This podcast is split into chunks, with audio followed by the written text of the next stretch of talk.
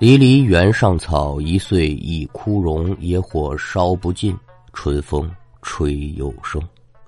这么几句残词念罢，皆说这一段鬼市人头案。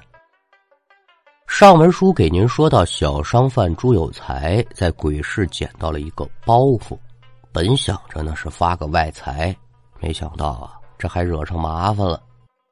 先是遇上了无头的白衣鬼，后又遇到了包袱里面有人讲话。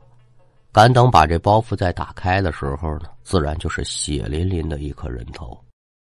朱有才眼脸儿不见此物是欢则罢了，一见此物是大吃一惊，叫做惊吓过度，纷纷晕倒在地。上文书就给您说到这儿。家里好面的遇上这么个烂儿。那被人发现的时候有多大的麻烦，您就可想而知了。果不其然，赶等朱有才再次醒过来，就发现呢自己正躺在炕上，身边是媳妇儿和儿子。除此之外呢，这屋里啊还站着一老一少两个警察，还有好几个邻居。一看朱有才是悠悠缓醒。中年警察立刻抢不起身，走上前来，厉声喝问：“行啊，老朱，呵呵，长能耐了，说吧，这屋里这人头怎么回事啊？”这警察呢是负责朱有才这一片的片警，老警察了，姓马，出来进去的邻里邻居也都认识他，平日里呢就二哥二哥的喊着。朱有才被马二哥这么一问，连忙呢就从床上爬起来了。二哥，我我不知道怎么回事啊，嘛玩意儿？你不知道？人头在你们家摆着，你怎么能说你不知道呢？那到了这个时候，朱有才自然是不敢有隐瞒。先别说这些警察是怎么来我们家的，眼下最要紧的呀，是赶紧把我们家人摘了清了。二哥，这事儿啊，你听我解释，是这么这么这么这么回事朱有才自然就把怎么捡到包袱，怎么在胡同遇到无头鬼，一五一十可就得给讲了。二哥呀，我是真不知道这包袱里面是颗人头啊。另外，我当时没把这玩意儿拿回家，谁知道这包袱一早晨起来，他就出现在我们家了。这事儿真跟我们一点关系都没有。二哥，您受累，可得给好好查查。听完朱有才的讲述，屋内的众人那，一个个呢都是啧啧称奇，有些胆小的呢是后背发凉。嗯，这事儿真邪乎。也搭着这个马二哥呀，做警察有年头了，大场面见过不少，经验自然是大的。心里虽然也嘀咕，但脑子里啊，他也在思考。朱有才这样，不像是撒谎。再一个呢，我跟老朱从小玩到大，嘿，就他那点胆子，杀人、杀鸡都费劲。说把这人给宰了，脑袋摆屋子里欣赏，然后再把自己吓晕过去，哪有这种事情啊？逻辑上说不通。又按公式简单的盘问两句，马探长可就把这个重点放在人头上头了。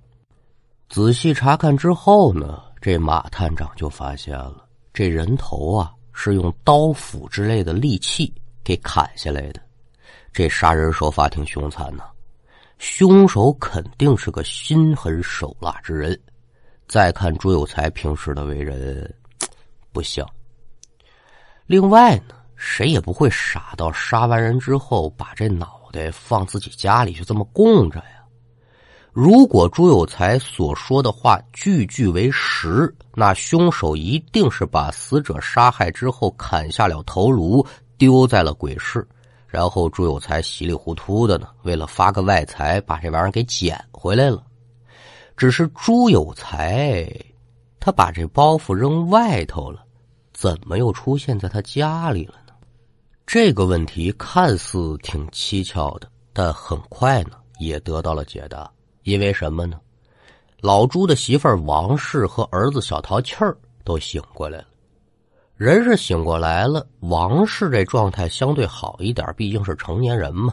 这孩子呀，脸色很差，浑身发抖，嘴里也是嘀嘀咕咕说有人头，有人头。看这样，吓得不轻。这边朱氏把儿子揽在怀中，一边安慰，顺便可就帮咱们解决了这个包袱是怎么进自己家的问题了。原来呀，朱有才睡下没多久，媳妇儿王氏呢就起床准备出摊的应用之物，把一切都收拾停当。王氏挑着担儿可就离开家了。出了院门，没走几步。王氏就看到胡同口啊扔着一个包袱，走近仔细观瞧，发现这包袱皮儿是朱有才平时用来包货的，里面还有一个圆咕隆咚的东西，又联想到自己家爷们睡觉的时候一身的酒味心中就暗骂：这败家爷们肯定是喝多了，把包袱落在这儿了。一看担子两头都装满了，包袱没地儿放，所以呢。就把这包袱先拿回家，放在正房屋的桌子上了。想着说，我卖完早点回来之后，我再找他算账。那谁成想啊？回家之后一进屋，就看包袱里面有颗人头，地上躺着晕倒的爷俩儿。媳妇儿当场也是一声尖叫，也跟着晕过去了。那您想吧，早点都卖完了，肯定是天光大亮的日子了。这嗷嗷一嗓子，可就引起街里街坊的注意了，梆梆梆就来打门，敲了好几回没人应，推开门直接进来一看，可就发现屋中的人头和晕倒在地的一家三口了。当时来人有那个胆大的呀，一看这个情形，立马就找来了街上巡逻的马二哥来看看什么情况。虽然说朱有才夫妻说的这个话没什么可疑之处。但是呢，马二哥也不敢掉以轻心呐。呃，你们俩呀，好好安慰安慰孩子，别让这孩子造成什么阴影。再一个呢，最近呢，可就别出家门了啊！你得全力配合我们的工作，明白不？啊，您您放心，您放心，我们肯定配合工作。那至于说朱有才夫妻二人如何安慰孩子，日后如何后怕，咱都别表了。单说警察马二哥和同事把人头可就带回了警局。尽管说现在只有一颗人头，但死者的死因很快就被查出来了。那经过法医的鉴定报告呢，可以得出以下的结论：死者是个男性，三十五岁上下的年纪，身高暂时没法确定，身份也不大清楚。死者的左侧颅骨是粉碎性骨折，造成了颅内出血，应该是钝器所伤。通过颈部的伤痕来分析呢，用利器被切割了二十多刀，这脑袋才和腔子分开。判定了，凶手是将死者击晕之后，才拿利器把死者的头颅给割下来。死亡的时间大概是七月十四号的凌晨一点。到两点之间，肯定是凶杀案了。现在确定了死因，人头又出现在马二哥的管区之内，所以啊，这起案子的调查任务自然可就落在了马二哥的身上。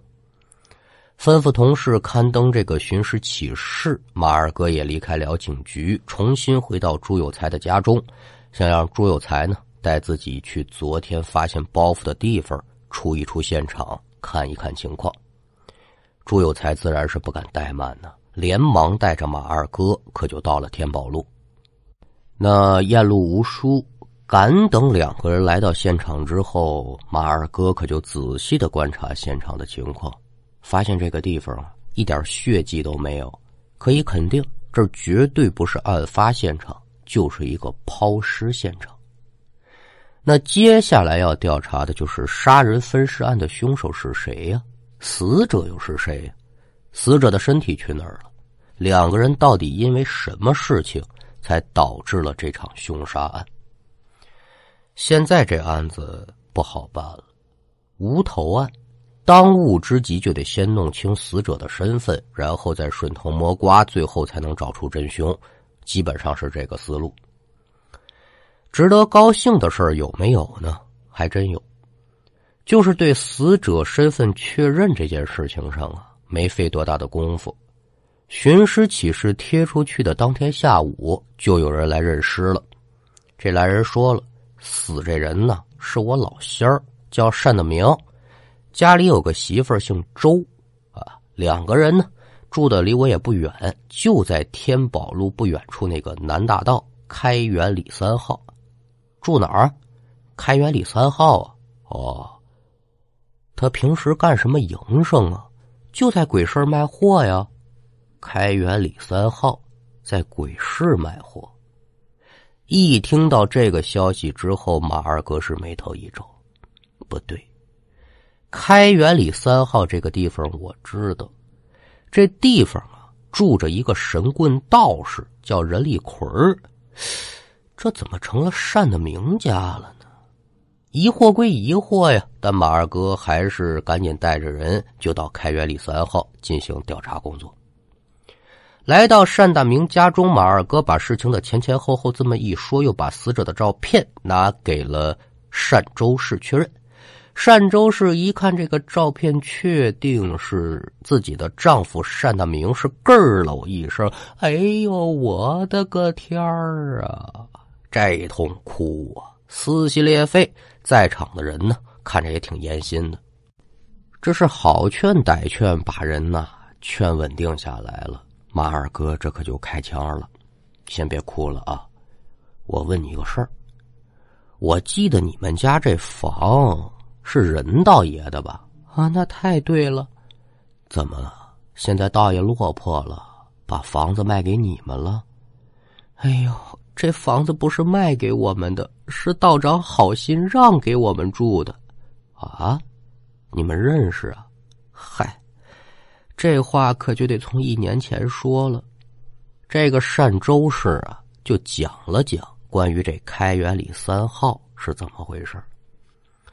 小两口呢都是山东人，因为老家遭灾了，为了活命呢，这单周氏和单德明在去年二月份的时候来天津本市啊投靠他舅舅。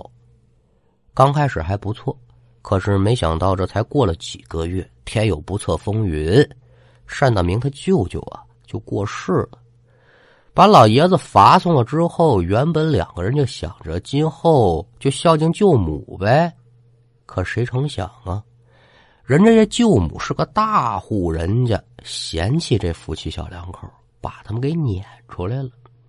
最后无计奈何呀，他们就在天宝路上搭了个木棚子。在鬼事儿上呢，捡点破烂这么糊口呗。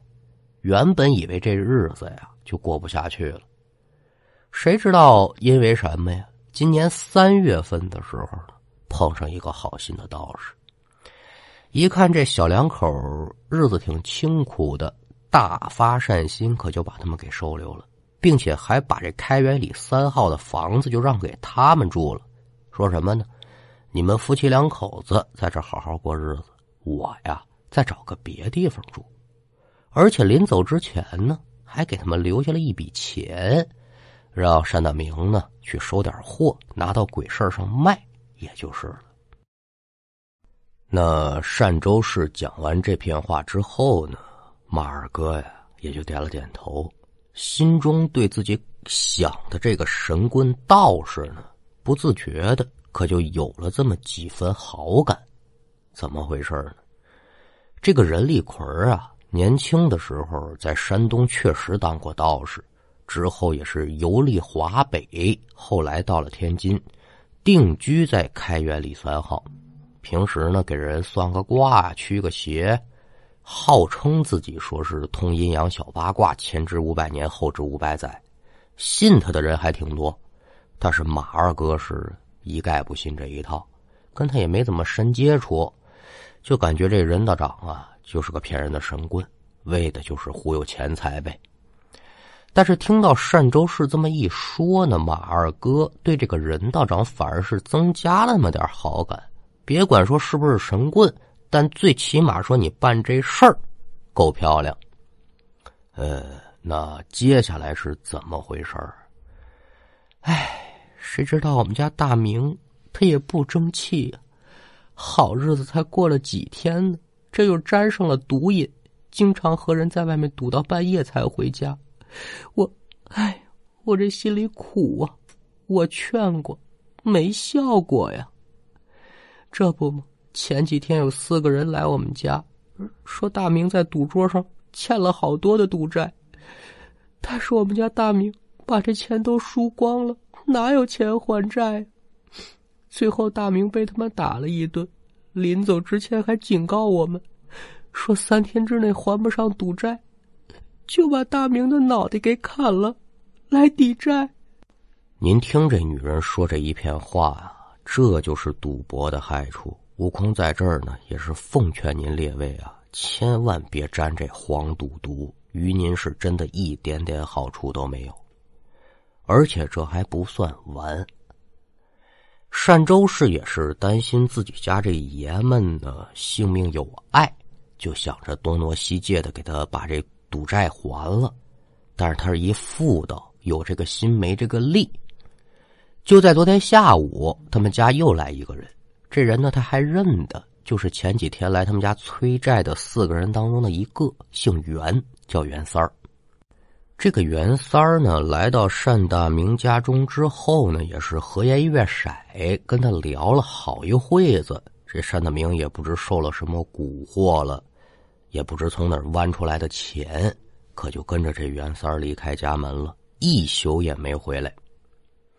这单周氏就以为这单的明是毒瘾上来了，谁知道再次相见已然是阴阳两隔，还让人把脑袋给剁了。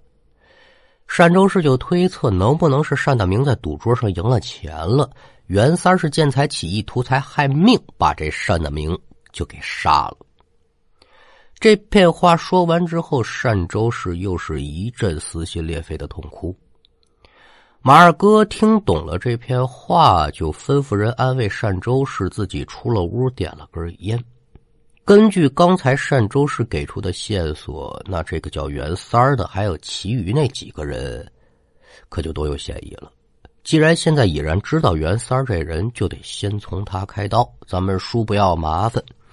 马二哥是火急火燎的带着人赶到袁三家中，哎，发现袁三家中是大门紧闭，咣的一脚把大门踹开，发现里面早已是人去楼空。马二哥可就怀疑这袁三儿啊是畏罪潜逃了。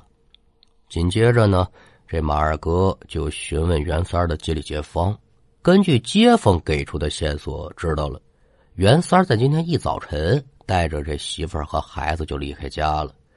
说是老娘在静海呀得了重病，得赶紧回去尽孝。这是好听的，说白了就是人死了。听到这个结果，马二哥是暗自思量：哦，好袁三儿啊，你早不回家，晚不回家，你偏偏这个时候回家，这可就更加重了袁三儿畏罪潜逃的嫌疑。又想到当天还有另外几个人的参与，马二哥又通过单周氏给出的名字，把这范麻子、松狗子、李棒槌吧三个人又带回警局询问。根据三个人的交代呀，可交代出烂了。怎么回事呢？从昨天上午十点钟开始，这几个人一直跟袁三儿在一块耍钱，而且呢，这袁三儿手气特别的壮。一直赌到凌晨两点多，都是袁三赢钱。那您琢磨吧，袁三一直赢钱，他就不愿意散场啊，没有离开他们的视线，单去找单大明那不可能。最重要的一点是什么？这单大明啊，压根儿就不欠他们的赌债，就更提不到去他们家打他的问题了。审讯持续了将近两个多小时，这三个人的供词那简直就是出奇的一致。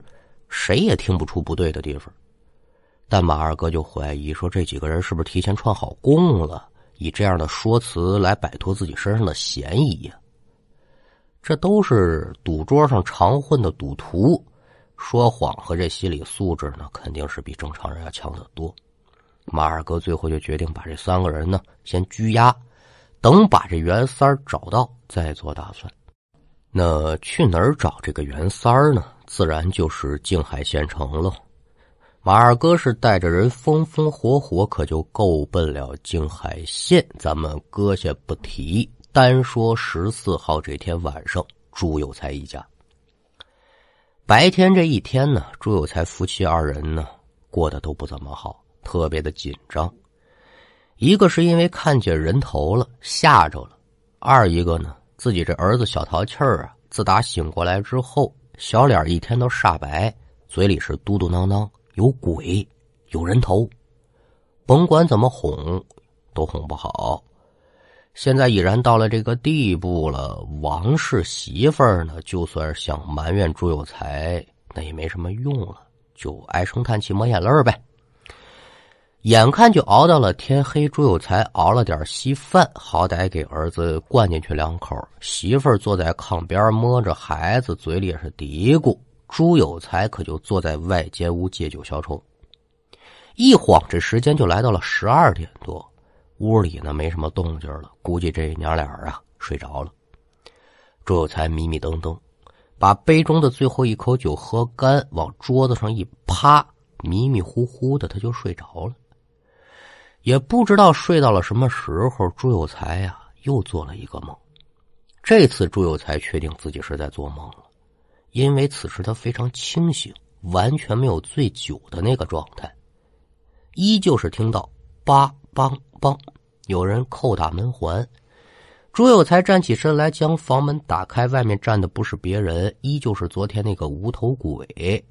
儿子的事儿已然是把他弄得心烦意乱了。现在再看见这无头鬼来缠着他，心中无名大火高起三千丈。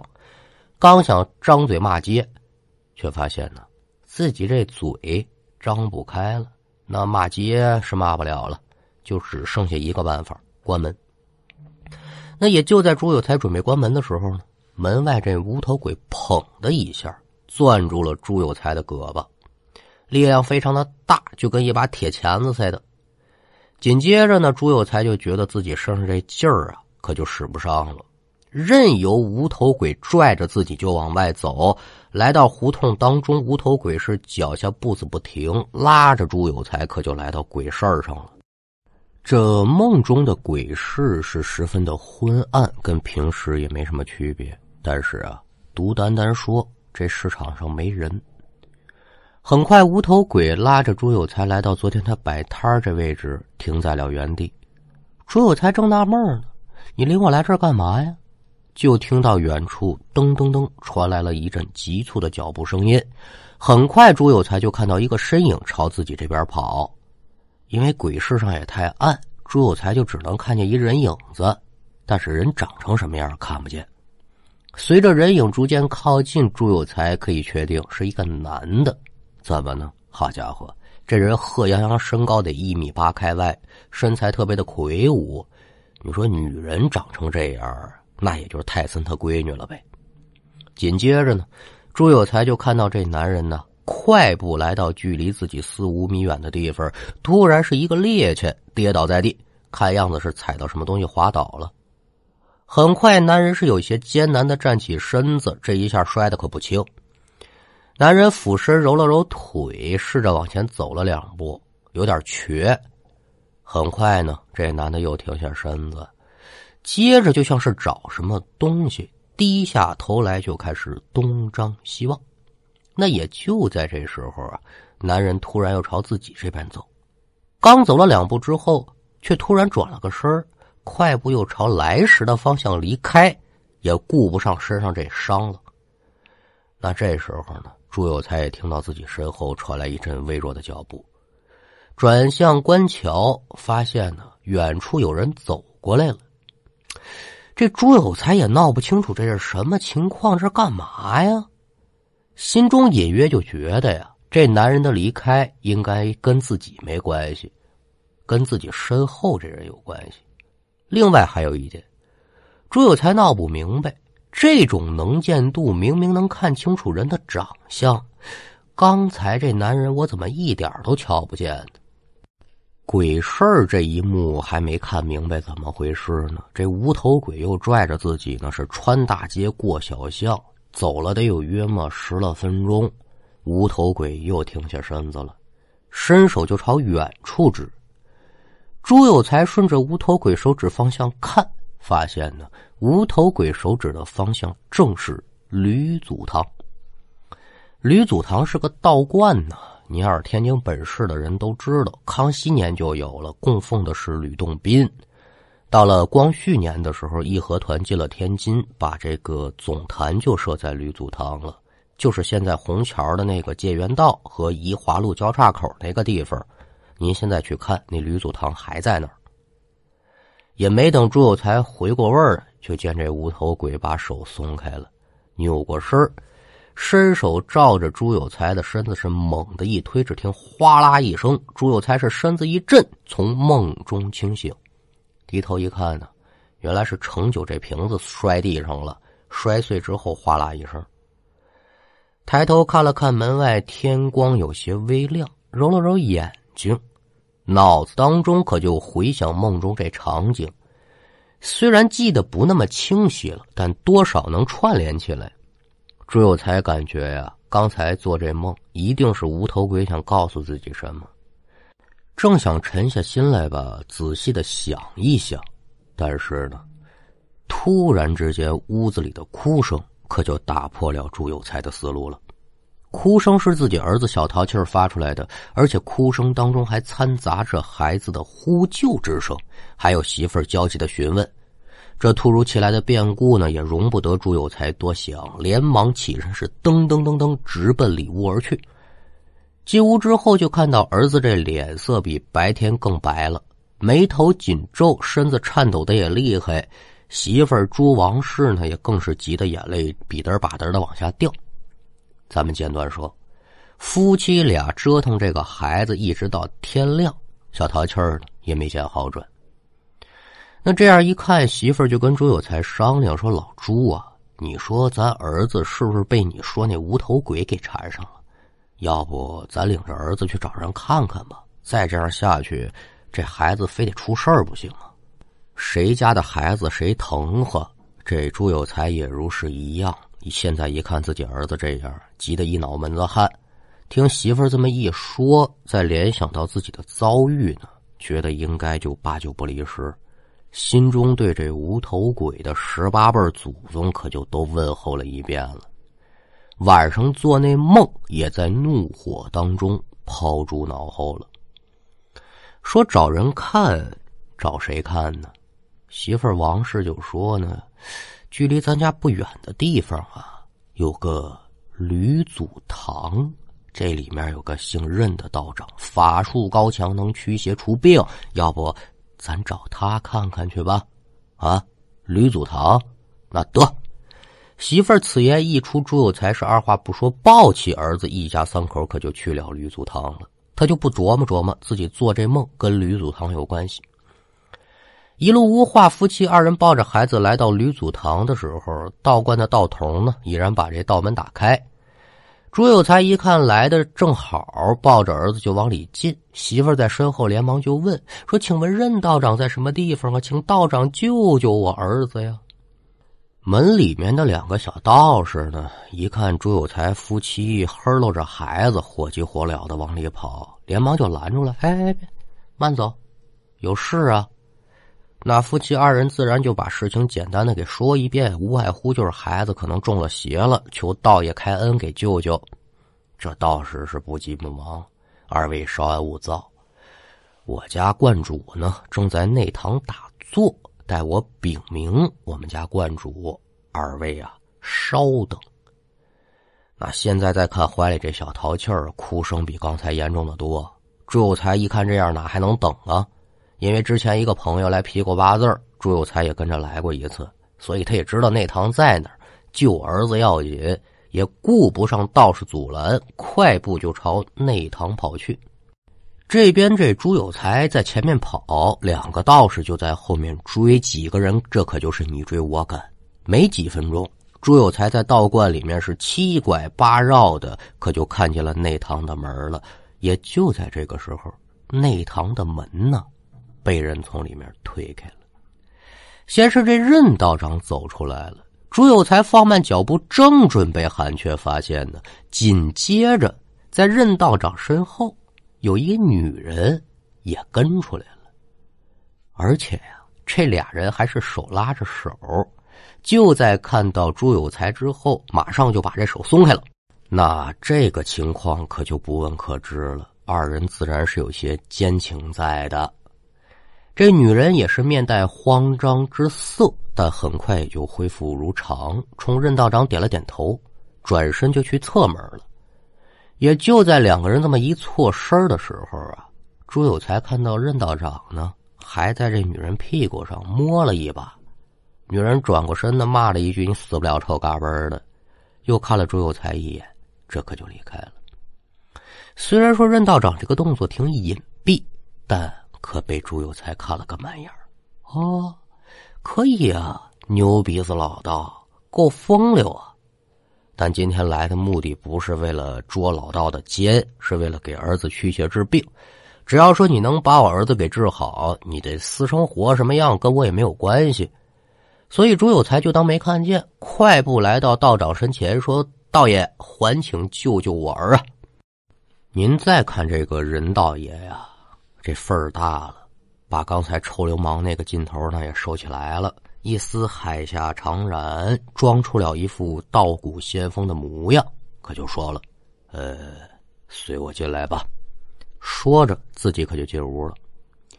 这边任大爷是如何给小淘气儿驱邪治病，咱们先搁一边。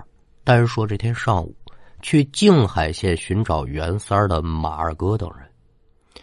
马二哥带人急急忙忙赶到袁三儿家中的时候呢，眼前这一幕可就更加让马二哥对这袁三儿怀疑加重了。怎么回事呢？袁三儿啊，回这个静海县的老家呢，是因为老娘得重病了。可是马二哥到了之后，却发现呢，袁三儿老娘不但没病，反而活得还挺好，更没死。家中呢也没看见袁三儿，马二哥立刻就问袁三儿老爹说：“你儿回过家没有？”“呃，三儿回来过，昨天中午一家三口都回来了。进了大门之后也不说话，跪地上就哭他娘啊！我和他娘在屋里听见哭声挺奇怪的，就连忙出来查看，说怎么回事儿？哎，最后你说这小兔崽子怎么说？”说昨天一早啊，有人给送白帖了，说说袁三儿我儿母病故，速归，什么意思？不不就是说我老伴儿死了吗？这谁这么讨厌呢？啊，出了这么档子事儿。但是呢，说这信是袁三儿家里写的吗？不是。再一个呢，老爹老娘身体硬了，就算说是想儿子了。二尺长的小纸条捎回去，说：“儿子回家看看爹娘，我想你了，也就是了，没必要撒这个谎。”马二哥听完之后皱了皱眉：“呃，你儿子有没有跟你说说这信是谁给你们送的呀？”袁三儿的爹想了半天：“嗯，全名不知道了，我就记得我们家小三儿跟我说，说这人姓任啊，是个道爷。”啊啊！任立奎，好家伙！此一节人头案还是没有着落，却引出了任立奎这个道爷。整个案件关键之所在，可就在他的身上了。下一回再看马探长是如何抽丝剥茧、拨开疑云。此案一破，是震动了天津卫。鬼市人头案就要真相大白，这才有了枪毙任老道。